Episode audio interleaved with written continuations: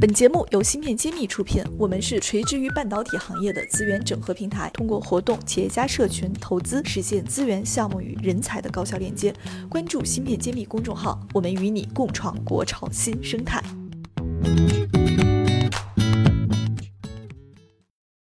嗯，我们专栏自从上线之后呢，一直收到了很多听友的留言。呃，今天呢，我们抽取了几个问题来跟大家做一一的回复。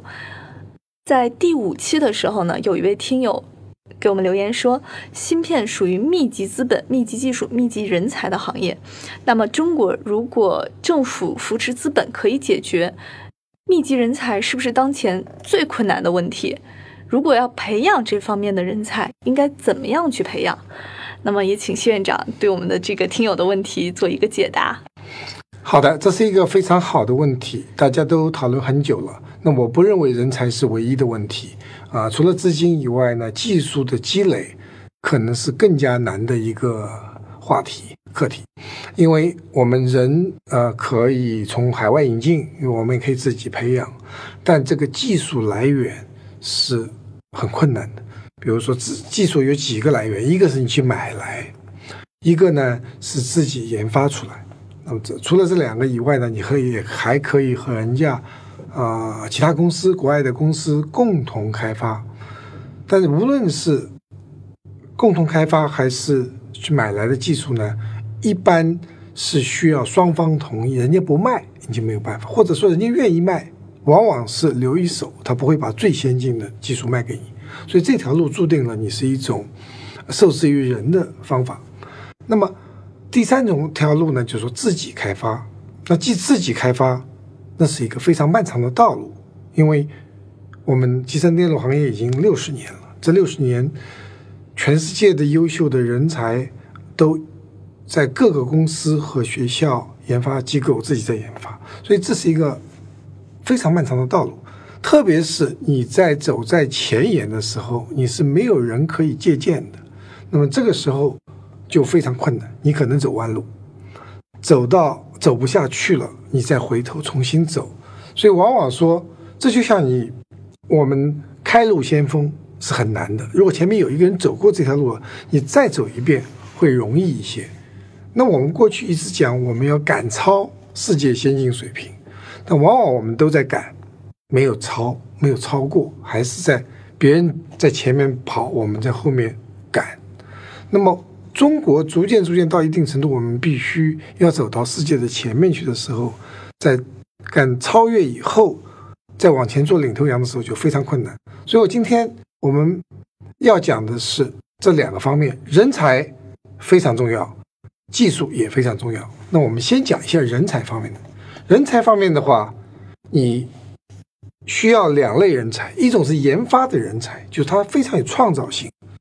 他要做出。前人没有做过的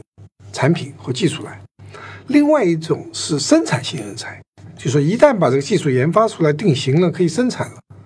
你希望重复一百次、一千次，甚至百万次，做出来东西都基本上一样的，一样的好。那这类人才呢，属于生产性人人才，他需要非常守纪律，要严谨，他每天做同样的事情，他不会觉得。是很枯燥，很枯燥。嗯，他很享受这个过程，所以这两类人才都需要培养。那么这两类人才的培养方法是完全不同的。除了这两类人才，还有什么其他的人才需求吗？那当然，你需要任何一个企业或者产品，你需要有管理人才，而这些管理人才在芯片行业，首先他必须是技术人才。你要看世界上最顶级的芯片公司，它的总经理往往是技术出身、顶级学校的博士、技术是一辈做研发，然后转成管理的。那是不是芯片行业都很做销售的都一般是技术出身呢？呃，还不是。现在美国有一家公司，我们一直都很了解，说它是全世界最大的，就是集成电路设备供应商。嗯。叫应用材料，那么想当年我们我在美国英特尔公司的时候，他们就是我们的供应商，他出来的销售是青色的博士，哦，他所有的销售人员都是美国顶尖学校的博士，是这个设备的技术参数要因为技术它的设备特太先进了，你叫一般销售是讲不清楚它的特点的。所以说，即使销售，他也是非常啊有学问的技术人员，转成销售人员。所以在这个行业有个特点，就是说，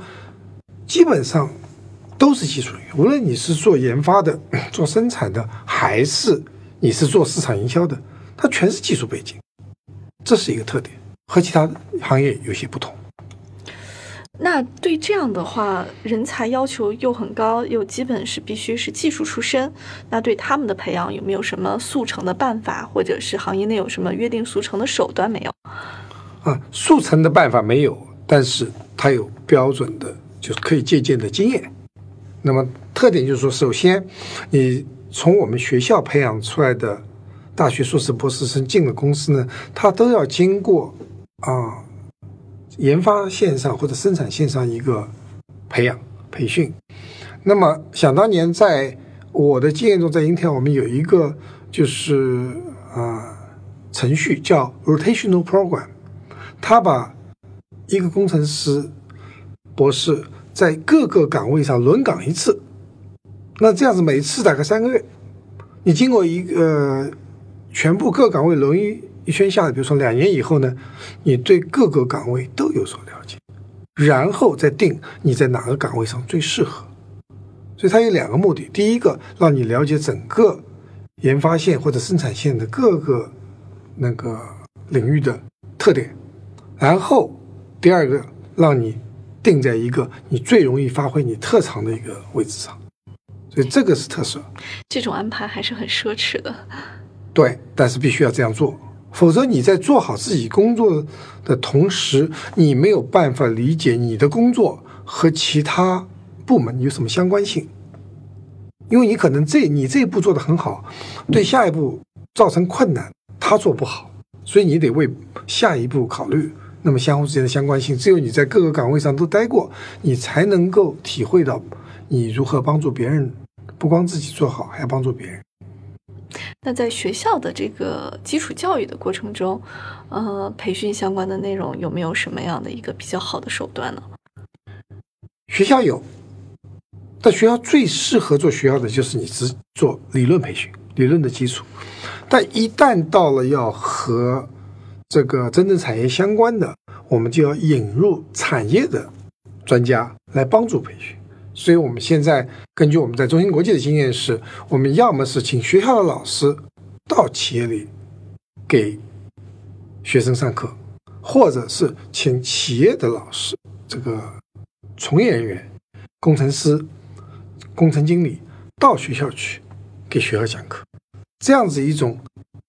生产和学学教学的一个融合，这样出来的学生呢，他既有。很强的技术背那个理论技术背景，也有实战的动手能力，所以这个方法呢一直在在使用中，效果还是不错的。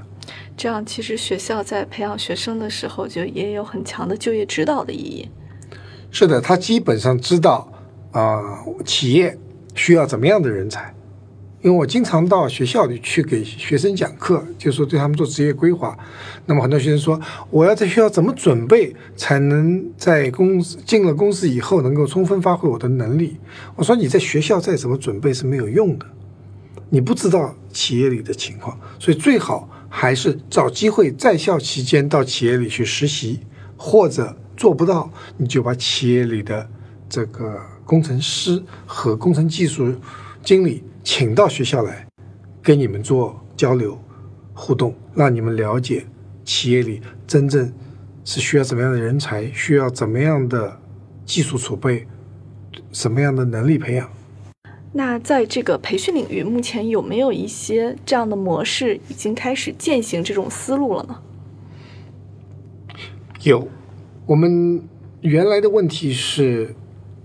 学校。培养出来的学生呢，缺乏一些实战的经验，而在企业里培养的时候呢，企业的培训师或者工程技术人员他没有这个动力，因为他本身很忙，要做很多技术工作，让他再花时间来培养徒带徒弟呢，他一般是比较不太愿意的，或者说是比较被被动的，没有主动性。那么现在比较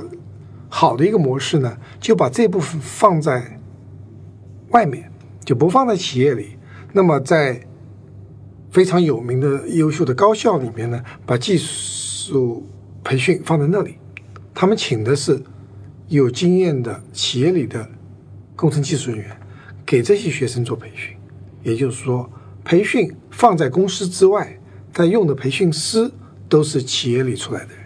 实操型的。是的。哦，那听起来的话，学生可以直接了解到这个。他以后工作过程中的一些事情，是的，这样子呢，也是我们爱心学院想做的事情。我们爱心学院的讲师都是企业出来的，我们能够给学员提供真实的实战的培训，但是呢，又不需要企业在企业内部占用企业研发的生产的时间。嗯，也解决了他们招生的一个需求。是的，这样子的学生，我们在市场上就可以招到，因为我们学生都知道，我们这些，呃，教教师、培训师都是企业里出来的，他真正能学到大学里学不到的知识。嗯，这是国家推荐什么新工科，也是一个比较有趣的一个方向。对的，这是全中国现在教育部呃领导下在推广一个叫做新工科的一个课程。那么北大。叫复旦大学是主导的，但这里的问题还是，如果所有的教师都还是学校里象牙塔的教授，他从来没有在企业里工作过的话，这个新工科的布局还是会偏离实战实用这样子的一个目的。所以我们希望和各个大学的新工科